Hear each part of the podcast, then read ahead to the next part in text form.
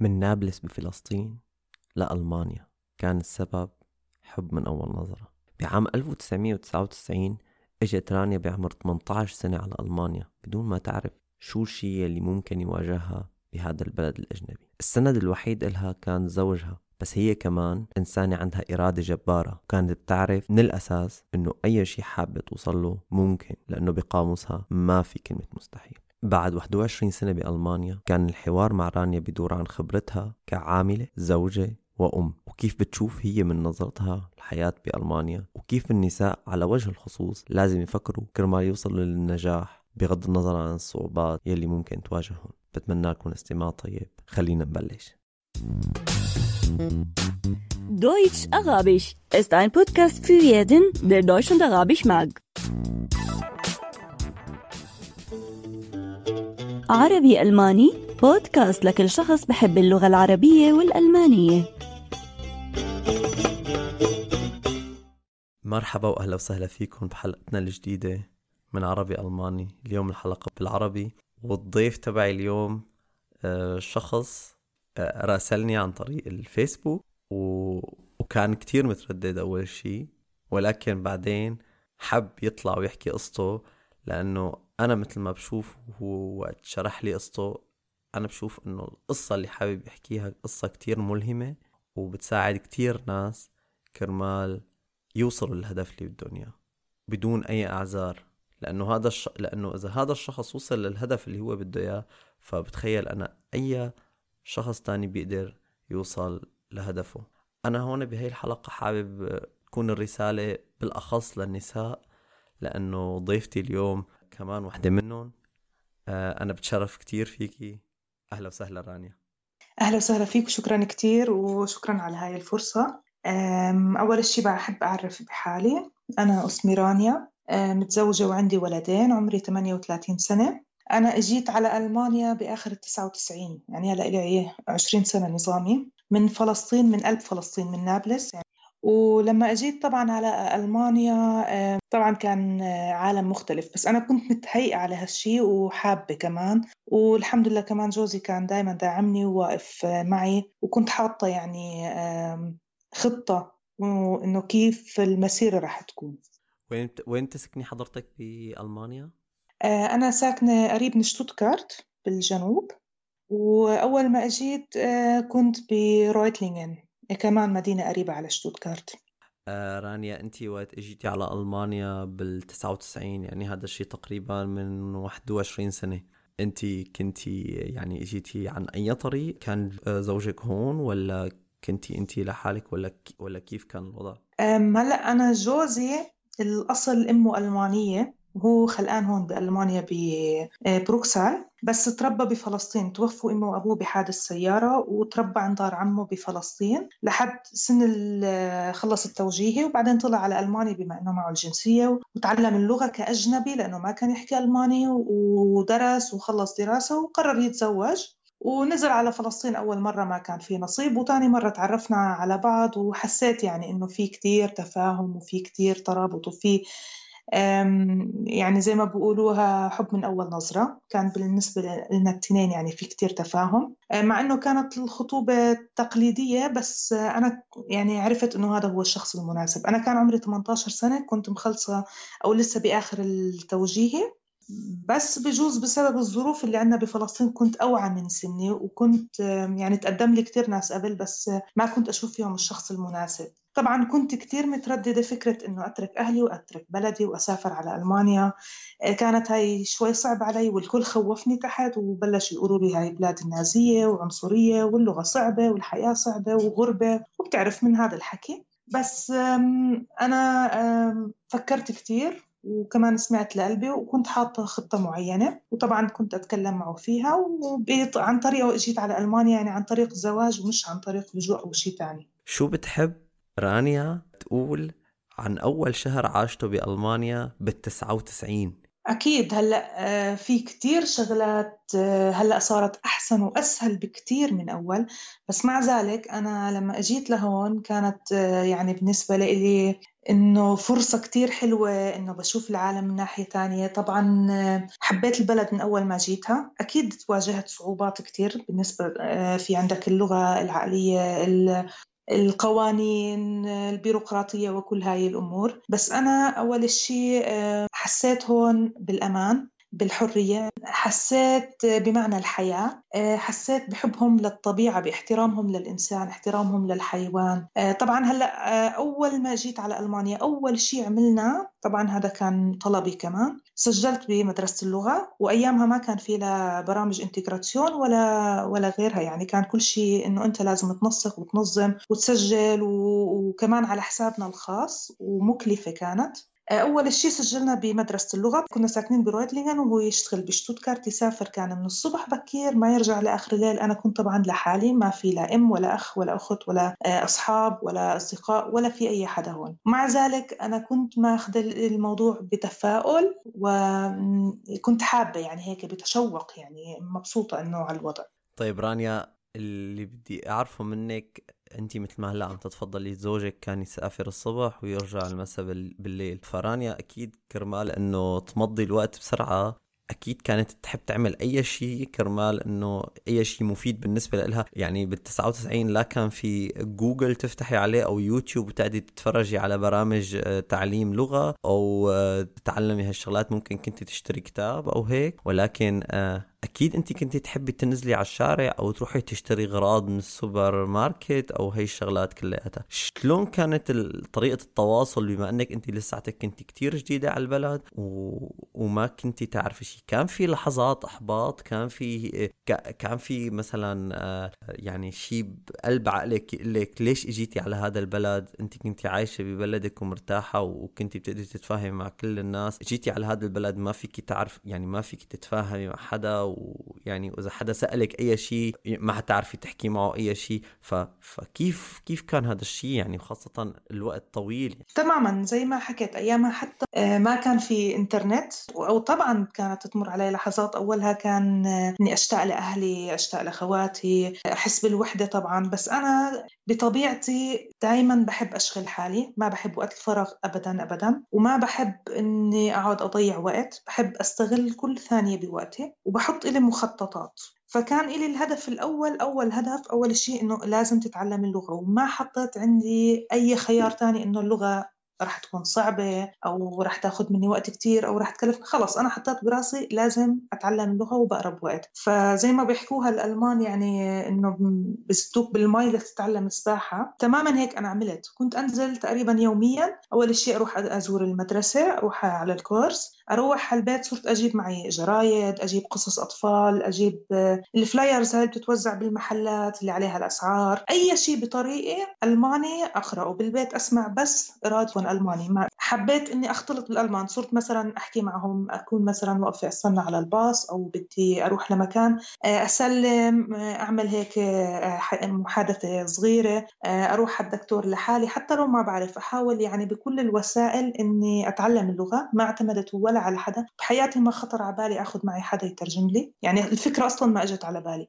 فهيك بسرعة تعلمت اللغة. بدك تقول 80% من اللغة تعلمتها هيك مش بالمدرسة. ف وأول فترة حملت ومع ذلك وكان حملي صعب ولحالي وحاملة لآخر شهر للشهر التاسع. مع ذلك كنت وما كان عندنا سيارة. كنت أروح كل يوم مشي للمدرسة وبيتنا كان بالطابق الرابع والصف بالمدرسة كمان كان بالطابق الخامس وما في أسانسير كان كله دراج. مع ذلك كنت أروح على المدرسة وخلص ما حطيت براسي إنه لا هلأ أنت تعبانة أو حامل أو ريحي حالك شوي أو هلأ خلص خدي break أو كذا. للشهر الثامن أزور المدرسة. بعدين الدكتورة النسائية قالت لي إنه stop هلأ لازم تقعدي بالبيت عشان قربت الولادة. حتى وأنا بالبيت حاولت أقرأ قصص أسمع راديو أي شيء يعني على التلفزيون يعني كانت وسائل المتاحة كثير قليلة بس مع ذلك كنت أستغلها. وحتى بعد ما اجى البيبي كملت بالدراسة فلما صار عمر ابني آه، ست شهور عملت امتحان مستوى فرشقت عن صفين لأنه كان مستواي كتير أعلى من اللي درسته. وكملت كنت أخده معي كبيبي بشتوتكارت كنت أسافر مسافة آه، لأنه هناك كان في كندر بترويوم يعني في محل الأطفال تترك الطفل ومعه الواحد زي الجهاز برن إذا الطفل احتاج أي شيء. تمام. يعني حتى رانيا ما حب ما ما قالت لحالها إنه okay أنا هلأ من القانون يعني الألماني بقدر استفيد وضلني قاعدة سنتين آه، مالي عم بعمل شيء لحتى يعني لحتى ارعى طفلي. وبعدها ممكن أبعث على على المدرسة تبع الأطفال الصغار بحيث إنه كمل دراستي. وإنما انت قلتي بعد ست شهور أنا حابة أكمل وعملتي مباشرة امتحان كرمال إنك آه، تكملي باللغة بدون ما تعملي صف أو صفين. طيب رانيا أنا بهي بهي بهذا الموقف يعني بيخطر ببالي أو شيء أنا بسمعه كتير هون يعني من نسوان. شو بتحبي تقولي لهدول النسوان؟ هلأ أول شيء كل احترامي لكل أم أكيد وظيفة الأم هي وظيفة عظيمة ورب العالمين ذكرها بالقرآن وحكى الجنة تحت أقدام الأمهات وأكيد ما لها وظيفة سهلة. بس ما في أي شيء مستحيل. إذا الواحد عنده إرادة وعنده هدف وحاطط قدامه بلان ما ما في أي شيء ما يعني مستحيل حدا يقنعني ما في أي شيء بيقدر يمنع. تقدر الوحدة تخصص لها لو نص ساعة باليوم. بس أنا ما كنت أسمح لحدا إنه يحبطني وإنه يكسر من أحلامي وما بدي أخسر وقت. يعني لو قلت هلأ خلص معلش برتاح سنتين بالبيت بيجي الولد الثاني بروح برتاح كمان سنتين وبتركض السنين والواحد بيطلع على حاله ما أنجز شيء بحياته. وأنا هذا الشيء ما كنت بدي إياه. كنت حاطة يعني خلص هدف. حتى كنت لما صار ابني عمره 8 شهور الصبح أروح على اللغة وبالليل أروح على مدرسة السواقة. كمان كنت أخذ ابني معي. طبعا لما يكون جوزي صار بالبيت أترك ابني عنده. بس إنه خلص حطيتها قدامي والكل قال لي ما راح تقدري وصعب كثير والدراسة صعبة. الحمد لله نجحت فيها ومن أول مرة وبدون ولا غلطة وعملتها بالألماني خصوصي عشان أول لغتي وعشان أنا إنه خلص أنا قررت أعيش في هذا البلد. أنا بدي أتأقلم بهذا البلد ما في عندي أي خيارات تانية. آه رانيا اللي بدي أسألك يا هلا أنت تقريبا يعني حاولتي وضليتي عم تتعلمي اللغة خلال الحمل تبعك وبعد الحمل مباشرة بست شهور وبعدين عملتي كمان شهادة السواقة إمتى حسيت رانيا إنه هي هلا جاهزة لهي الشغلات كلياتها؟ يعني إمتى خد مثلا خلصت مستويات اللغة اللي هي كانت بدها تعملها وإمتى عملت شهادة السواقة؟ بعد قديش من مجيئك لألمانيا؟ يعني بدك تقول تقريبا بعد سنة وثلاث شهور هيك شيء أنا كنت ما عندي أي مشكلة وكنت زي ما بحكوها بحكي fließend Deutsch حتى هم ما كانوا يصدقوا إنه أنا مو خلقانة هون. كانوا يفكروني إني أنا أجيت إني كطفلة أو إنه أجيت صغير على ألمانيا.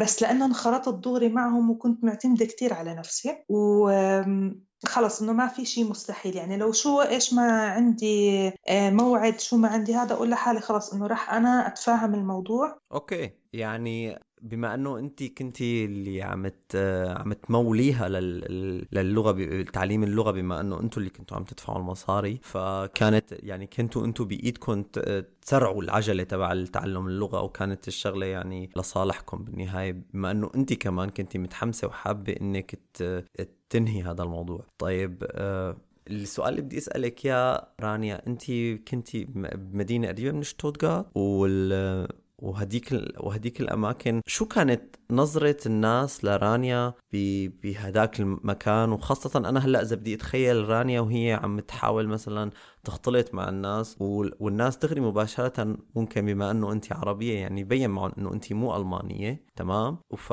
فتعرضتي لأي شيء مثلا غريب؟ ما بدي أقول عنصرية وإنما تعرضتي لنظرات غريبة أو حسيتي إنه أنت مالك مقبولة بهذا المجتمع أو شيء؟ هلأ شوف هذا موضوع شوي حساس. بجوز في ناس بتحكي لأنه أنا شكلي لا يوحي إني عربية أوكي؟ آه فإنه نوعا ما أنا تقريبا ما تعرضت لعنصرية. من الألمان نادرا جدا. اللي كنت أسمعه منهم مثلا هم ماخذين أفكار كتير سيئة عنا سواء عن فلسطين أو كان كعرب بشكل عام أو عن المسلمين. وهذا الشيء أعطاني الدافع أنه أنا بدي أتقن اللغة اللي أقدر أعطيهم الحجج اللي تثبت العكس. وبالفعل لما كنت أحكي لغة منيحة وأثبت العكس أحس يعني جوا نار وانطفت. يعني هيك فشة خلق وكتير ناس كانوا كتير ضد العرب وضد المسلمين وضد الفلسطينيين. في واحد حتى كان كتير يعني ما بدي أدخل هلأ بقصة السياسة إنه هو كتير يعني أنتي بالستينزا زي ما بقولوها خليته بالنهاية لما قعدت وأقنعته بالحكي وبالحكي طبعا المؤدب من غير ما أعترض عن حدا أو إني أغلط على حدا أو إني أحط فئة معينة بصورة غلط لا بالإقناع وبالأدب خليته بالنهاية يجي يعتذر مني ويصير على جهتي. طبعا أنا ما عندي كان هدف إني أغير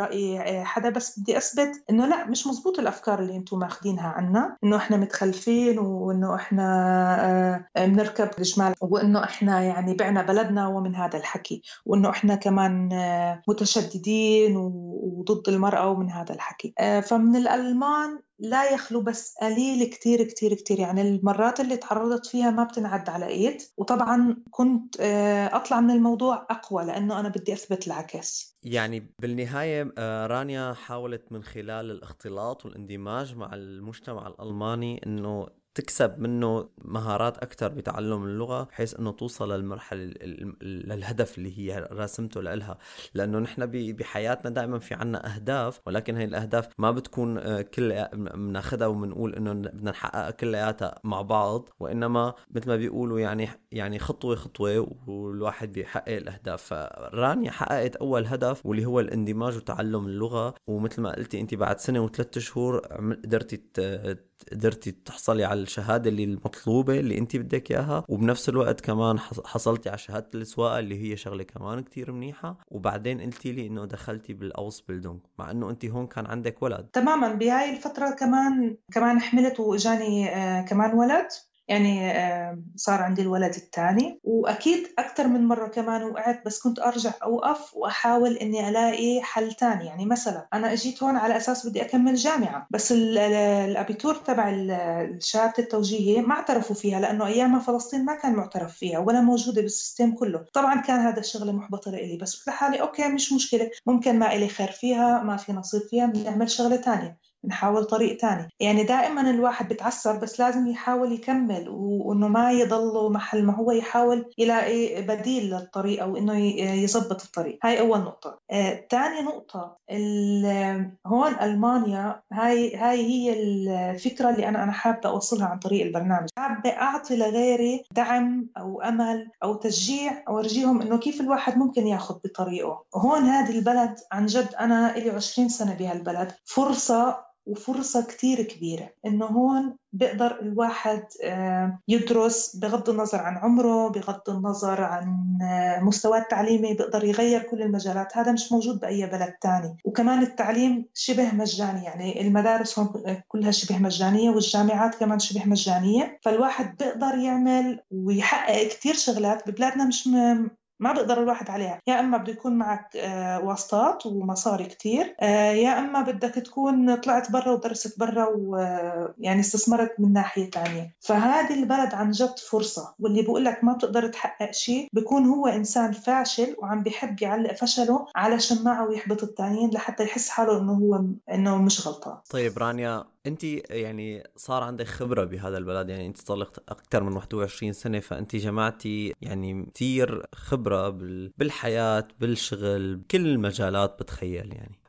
فممكن تحكي لي رانيا شو عملت؟ شو هو الأوس بيلدونج اللي عملته؟ أو شو شو الشغل اللي اشتغلته رانيا طول حياتها يعني؟ ورانيا أخذت إجازة من هذا الشيء وقالت إنه أنا حابة أتفضل أولادي ولا ضلت رانيا دائما إنه العائلة ولكن الشغل هو يعني شغلة كتير مهمة بالنسبة لي وأنا ما رح أتركها. هلا أنا بالنسبة للمسيرة تبعتي أنا زي ما حكيت كنت مخلصة توجيهي وكان الهدف تبعي إني أدرس بالجامعة. كنت حابة أدرس Innenraumarchitektur اللي هي الهندسة الداخليه للبيوت يعني هندسه الديكور وتقسيم البيوت. بس للأسف ما مشي الحال لأنه التوجيهي تبعي ما اعترفوا فيه. وسألت فيها لو بدي أعيد التوجيهي هون رح أعمله طبعا Teilzeit لأنه كان عندي baby رح تسحب من الموضوع أربع سنين. وأنا ما كنت حابة أخسر وقت فقلت لحالي okay بعمل Ausbildung شفت شو في Ausbildung لها علاقة كمان إنه الواحد يكون kreativ وهيك. فدخلت ال Ausbildung تبعت ال Kosmetik كمان كان هذا مجال بحبه وبيعجبني. الدراسة عادة بتكون ثلاث سنين ونص. أنا عملتها مكثفة بسنة. وأخذت مع إنه كان عندي اثنين بيبي ابن صغير كان عمره خمس شهور. أخذت الاولى على الصف تبعي والثانية على المدرسة. حتى الأستاذ تبع الديماتولوجية كان يخليني أشرح الدرس أحيانا. وكان طبعا في مثلا في وحدة كانت عندنا بالصف كانت تنقهر إنه شوفوا هاي الأجنبية عم تاخذ علامات أحسن مني وأنا ألمانية. لا يخلو الأمر طبعا فيه. بعد ما خلصت الاوسبيلدونج فتحت أنا إلي محل. بس حسيت إنه هذا الشيء رح ياخذ كثير مصاري إنه الواحد لازم يستثمر عدة سنوات لحتى يطلع يعني يجيب مصاري بالمشروع هذا فبعد سنة تركته لأنه ما بدي إنه أخرب بيت العيلة زي ما بيقولوها أو آخذ إنه إحنا من الشغلات اللي وفرناها للمستقبل آه، بالمشروع وما يزبط. فدورت على شغل واشتغلت في عدة محلات آه، بال Einzelhandel تقريبا عشر سنين اشتغلت بال Einzelhandel بمجال علاج البشرة بمجال التجميل عطورات مكياجات كريمات. طبعا هذا الموضوع بألمانيا كتير عميق. مش زي الناس بتفكر إنه الواحدة بتبيع مسكرة ولا حمرة لا بدك تعرف المحتويات ومن وين بتيجي شو أثرها على الجسم شو أثرها على النفسية. آه الكريمات بدك تعرف كل أنواع البشرة. يعني بيكون الواحد تقريبا نص دكتور بشرة. وانت كنتي مسؤولة عن عن الاستشارات وعن البيع. آه تماما وعلاج كمان يعني عدة شغلات. وغيرت أكثر من محل. أولها كنت مبسوطة كان الشغل حلو كانت الظروف تختلف. ومع الوقت صار الشغل متعب وصار كنوع من يعني صرت حاسة حالي كأني جارية عندهم أو عبدة عندهم إنه تعالي بالوقت الفلاني وبدك تشتغل من الصبح للمساء صارت أوقات العمل أطول آه، الشروط صارت أصعب. فحسيت حالي آخر الشيء آخر سنتين إني لا أنا هون مش مبسوطة مش مزبوط مع إني غيرت أكثر من محل بس لقيت إنه وين ما كان نفس الظروف عم تتكرر. فهلأ قررت من آخر السنة الماضية يعني أنا بلشت بهالسنة السنة إني أعمل Ausbildung جديدة. طبعا الكل حكى عني إني مجنونة شو عمرك 38 سنة وهلأ بدك تقعدي تدرسي؟ آه، بمجال ال finance بالتمويل. وطبعا بعد ما دورت كثير ودرست كثير وشفت شو في خيارات تانية شو ممكن أعمل شو ممكن أدرس شو في شيء بفيدني. وهلأ عم بعمل آه، ك Selbstständige آه، بدرس الموضوع وبشتغل فيه بنفس الوقت. يعني أنا حاليا بشتغل وبدرس وفي كمان أنا متطوعة وطبعا عندي البيت والأولاد أكيد. طيب رانيا شو الدافع اللي بيخلي رانيا كل يوم الصبح تفيق بعزيمة جديدة وبهمة جديدة وبدون ما أي شيء يقلها طيب خليكي قاعدة بالبيت أنت عملتي كتير شغلات هلأ؟ أه لا أقول لك. أول شيء شكرا كثير على المجاملة الحلوة. وأولادي زي ما حكيت الحمد لله هلا كبار طبعا ومعتمدين على نفسهم. والحمد لله يعني أنا بفتخر فيهم. وبالنسبة للدافع عندي هلأ أنا كثير آه، مر علي تجارب ومر علي ناس وكثير شفت شغلات. فترة إني أقعد بالبيت هلأ في فترة قصيرة لما كانوا صغار بيبي قعدتها فيها بالبيت حسيت حالي مخنوقة ما قدرت. يعني كنت كل يوم أحاول مثلا أطلع أعمل آه، مثلا مشوار مع الصغير للشبيل بلاتس أو أروح على حديقة عامة أو شيء إني فكرة إني أقعد بالبيت بس إني أمسح وأطبخ وأنظف وأستنى ليجي جوزي آخر النهار على البيت أنا شخصيا ما بتقبلها أنا ما بقدر أعيش هيك بحب دائما أكون منتجة. ثاني شيء إنه أنا بحب دائما أحسن من وضعي من وضع حياتي. وفي عندي قاعدة هي قاعدة بيقولوها بالإنجليزي take it change it or leave it. يعني إذا شيء ما عجبك يا أما بدك تتقبله مثل ما هو يا أما بدك تتركه يا أما بدك تغيره. وأنا هاي القاعدة دائما عندي بكل شيء حتى بالعلاقات الاجتماعية. إذا في شيء بحياتي مو عاجبني بدل ما أقعد أنق ويعني أقول ليش هيك و... وليش يا ربي هيك عم بصير فيي وليش أنا وشوفي غيري؟ لا بغير هذا الشيء. بعدين في عندي نصيحة للكل وهذا عن جد كتير بساعد لما الواحد بساعد غيره هذا الشيء بعطيه كتير طاقة إيجابية إنه يكمل أكثر ويصير أحسن وأحسن وأحسن. لما الواحد ما بتطلع على نعمة غيره سواء كانت النعمة ماديا أو بشيء تاني ويحب لغيره الخير هذا كمان الشيء كتير بعطي دافع لقدام. بصير الواحد بيكون أحسن وأحسن لأنه عن محبة ومش عن آه، كيد أو بلاء أو حسد لا سمح الله. زوجك كان له أكيد أثر على مسيرتك بألمانيا. شو اللي عمله زوجك كرمال رانيا تقدر توصل لأهدافها؟ لأنه بتخيل إذا كان إذا كان شريك الحياة كمان يعني بيشارك الشخص آه، أهدافه فبتصير بتصير الحياة كلياتها أسهل. فأنا بتخيل أنت ما قدرتي تحققي هدول الأهداف بدون ما أنه شريك حياتك هو يقدر يساعدك أو يعطيك دفعة كمان للأمام إن كانت ماديا أو معنويا. ف شو بتحبي تخبرينا عن هاي عن هاي النقطة؟ أكيد هلأ أنا بحمد رب العالمين وطبعا هذا كله من توفيق رب العالمين مو من شطارتي وأكيد هو أكبر نعمة صارت بحياتي. هو كتير كان يدعمني بكل شيء ودائما كان في ثقة بيناتنا ودائما كان يعني كل شيء بيقدر يساعدني فيه سواء إنه يدير باله على الأطفال أو يساعدني مثلا بالبيت. ما في عنده أي مشكلة طبعا بقدر المستطاع لأنه كمان هو بيشتغل. أكيد في كان لحظات يعني بضل العقل العربي بضل في شوية غيرة بضل في شيء بس بالنهاية إنه الثقة موجودة والدعم موجود وإنه كان يؤمن إنه أنا بقدر كل شيء أحقق. شو حبيت أدرس؟ شو حبيت أحقق؟ إنه لا أنت بتقدري أنت رح تنجزي أنت رح تعملي. أنا بؤمن بقدراتك وبساعدك. حتى فترة إنه لما كنت بعمل دراسة والأوسبلدونج مع الأولاد آه، كان دائما يساعدني. ف آه، يعني الحمد لله هو دائما وقف وراي وبس أنا عندي فكرة الزواج الزواج عبارة عن حياة مشتركة. مش عبارة عن إنه واحد بجيب مصاري وأكل على البيت والمرأة بتنظف وبتطبخ ويعني وبتعمل الشغلات الثانية لا الزواج حياة مشتركة. حياة مشتركة يعني بنشترك بنفس الآلام بالأفكار بالأحزان بالأهداف بالتعب. بكل شيء حياة مشتركة. فإذا هذا الشيء ما كان مزبوط طبعا راح يكون في صعوبة أكبر إنه الواحد يحقق أي هدف.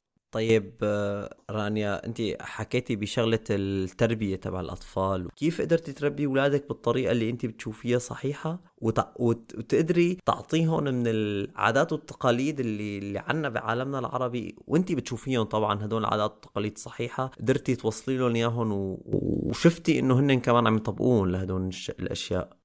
هلا هذا سؤال كتير مهم. آه، خوف ما كان عندي أبدا لأنه أنا صراحة صراحة أنا شفت عند الألمان أخلاق أحسن من مجتمعاتنا. يعني هون ما في عندهم لا لف ولا دوران ولا ما ولا في عندهم كذب ولا في عندهم حسد ولا في عندهم مظاهر كذابة ولا في عندهم آه إنهم يتدخلوا بحياتك الخاصة آه أو يتلمقوا أو هاي المجاملات المبالغ فيها. ما في كل هاي الأمور. بالعكس أنا حسيت هون جو نظيف لتربية الأولاد. وعلى الأقل يعني أنا بعطيك شغلة. يعني مثلا ابني كبير بروح على المدرسة بشوف أولاد صفه الكبار بالعمر آه بيسهروا وبيشربوا وبدخنوا وما إلى ذلك. هو بيعرف لكم دينكم ولي دين إنه هدول غير دين هدول غير أخر هدول بقول له على الأقل هدول ألمان إحنا مش هيك؟ مع إنه أنا الحمد لله أولادي باقتناع يعني هم بالعكس هم بيجوا بيصححونا. لما يكون الولد ببلادنا وبشوف هاي الأخطاء شو بدي أقول له؟ ما عندي أي حجة ساعتها ما بقدر أقول له شيء. وأنا ضد مليون بالمية ضد العنف بالأسرة إيه، سواء عنف لغوي أو عنف جسدي والإشي بيجي بالمحبة وبالإقناع. من هم صغار من عمر الولد يوم بحكي, بحكي معه بالعقل. كأنه شخص كبير وبفهمه. بعطيه طبعا عاداتنا وتقاليدنا وإنه إحنا ديننا هيك. وأهم شيء الخوف من رب العالمين. الولد إذا خاف من ربنا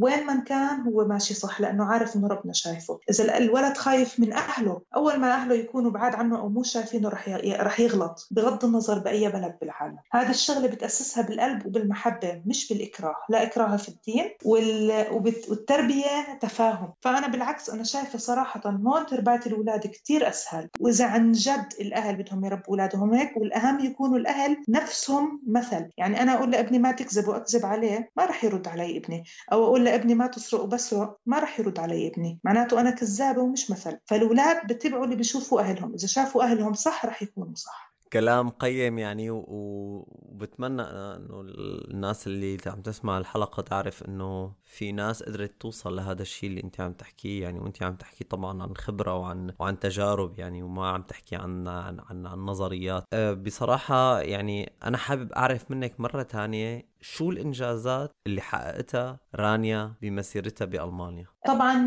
أول إنجاز الحمد لله كان كثير مهم عندي اللي هو عملت اللغة. والرخصة طبعا إنجاز صغير بس إنه كمان هذا كان شيء مهم لإلي. آه الإنجاز الأكبر الحمد لله إني قدرت أربي أولادي الحمد لله قدرت أزرع فيهم القيم وقدرت أزرع فيهم الأخلاق وقدرت أزرع فيهم حب رب العالمين والخوف من رب العالمين رغم إنه ما كان متوفر كل هاي الأمور. هذا بالنسبة لي أكبر إنجاز. وإنه قدرت أساعد كثير ناس يدخلوا شوية أمل في حياتهم سواء إنهم لاقوا شغل أو لاقوا بيت أو إنه حسنوا من لغتهم أو غيروا أسلوب تفكيرهم النمطي القديم أو إنه شافوا الدنيا بأسلوب ثاني يعني الواحد بيلاقي الشيء اللي بدور عليه.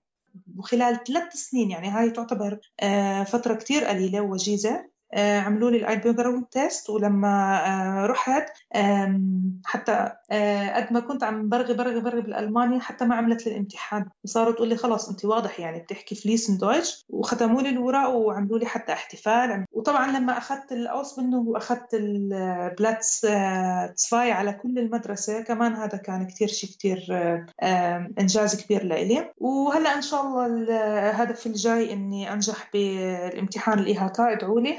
لأنه الامتحان شوي صعب وإن شاء الله باخذ هاي الشهادة وهذا بكون الإنجاز القادم إن شاء الله أنا بكل حلقة رانيا بسأل ضيوفي ثلاث أسئلة قبل ما ننهي الحلقة وحابب بلش معك بأول سؤال رانيا كيف توصفي حالك بخمس صفات؟ كيف بوصف حالي بخمس صفات؟ هلأ أنا إنسانة طموحة متفائلة بحب أساعد الغير كتير بحب بحب الخير لغيري كتير مثابرة خلينا نقول. وكمان هي في شغلة هي منيحة ومو منيحة بنفس الوقت. يعني أنا دائما بحب الشغلة أعملها كتير على أصولها. فأحيانا بكون كتير شديدة مع نفسي أو إنه بكون بعمل عائق لنفسي. أه طيب رانيا شو بتحبي تقولي لرانيا تقريبا قبل 25 سنة؟ بحب أقولها ما تكوني طيبة زيادة عن اللزوم وما توثقي بالكل. ما تخلي الكل يستغلك. آه هذا كتير شيء مهم. و إنه انه كل شيء رح تحطيه قدامك رح تنجحي فيه بس ما تخلي حدا يحبطك. كمان شغلة ديري بالك على جوزك. في شيء عندك أي قول بغض النظر عن اللغة انت سمعتيه هلا قلتي لنا مثلا آه، يا أما تقبل الشيء يا أما اتركه يا أما غيره. ففي عندك أي قول تاني أنت سمعتيه أو أو قريتيه أو انت كونتيه لهذا القول؟ بتحبي تقولي لنا إياه؟ بأي لغة كانت؟ ما في مشكلة ممكن ترجمينا اياه بعدين بالعربي. بحب أحكي إنه ما في شيء مستحيل. ابدا ما في شيء مستحيل. الواحد إذا عنده إرادة وعنده هدف وتوكل على رب العالمين ربنا قادر إنه يحقق كل شيء وإنه يعمل إنه كل شيء آه، يصير. لو ما صار دغري ممكن يصير لبعدين. بس إنه الواحد ما آه، يستسلم. راني أنا بحب أختم دائما الحلقة ب... بكلماتك يعني. ف... فبدي منك تقولي توجهي رسالة لكل شخص على هذا الكوكب. شو بتحبي تقولي لهم؟ هلا أول شيء شكرا كثير لك على ثقتك وعلى مجاملتك وإنك أعطيتني الفرصة الفرصة أنا هدفي بس إني أشجع غيري وأورجيهم كيف ممكن يكون الطريق. وبحب أحكي للكل بغض النظر شو التجارب اللي عشتوها بغض النظر شو خسرتوا بغض النظر كيف كانت حياتكم بالأول. ما تضلوا تطلعوا لورا تطلعوا لقدام. ما تضلوا تقولوا لو ولو لو ما ما رح تفيدكم شيء. حاولوا تشوفوا هلأ الواقع الموجود شو بقدر أستفيد منه شو بقدر أستثمر فيه شو أهدافي لقدام شو بدي أعمل. وكل شيء ممكن. و...